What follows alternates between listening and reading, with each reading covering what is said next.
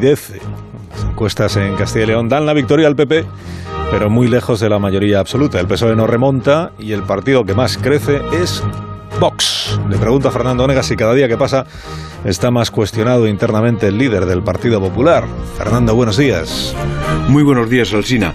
Eh, no puedo contestar a esa pregunta si Casado está cuestionado internamente porque a esta hora de la mañana no tengo datos. Necesitaría hacer algo parecido a una encuesta y hablar al menos con una decena de personas representativas del partido porque no puedo sostener una tesis basada en varones cuyo nombre no se cita en las informaciones Lo que valoro son dos hechos que sí tienen que preocupar en Génova.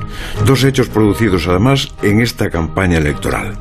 El primero fue el de Aznar cuando reprochó que se piense más en llegar a la Moncloa que en decir para qué.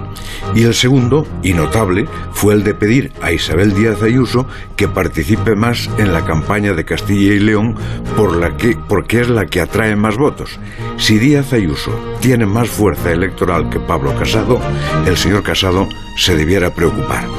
Personalmente entiendo que los problemas internos para el presidente del PP comenzarán dentro de una semana si las elecciones confirman las encuestas que hoy se publican y contienen rara unanimidad. De pronosticar un gobierno en solitario de Mañueco han pasado todas a una a anunciar que solo con Vox se consigue la mayoría suficiente para gobernar la comunidad. Ese resultado echaría por tierra la estrategia del cambio que tanto se aireó, que se consideraba milagrosa y se basaba en grandes triunfos en las urnas de Castilla y León y Andalucía. Y si se cuestiona la estrategia, nadie puede evitar que se cuestione también a su autor. Hasta luego, Fernando.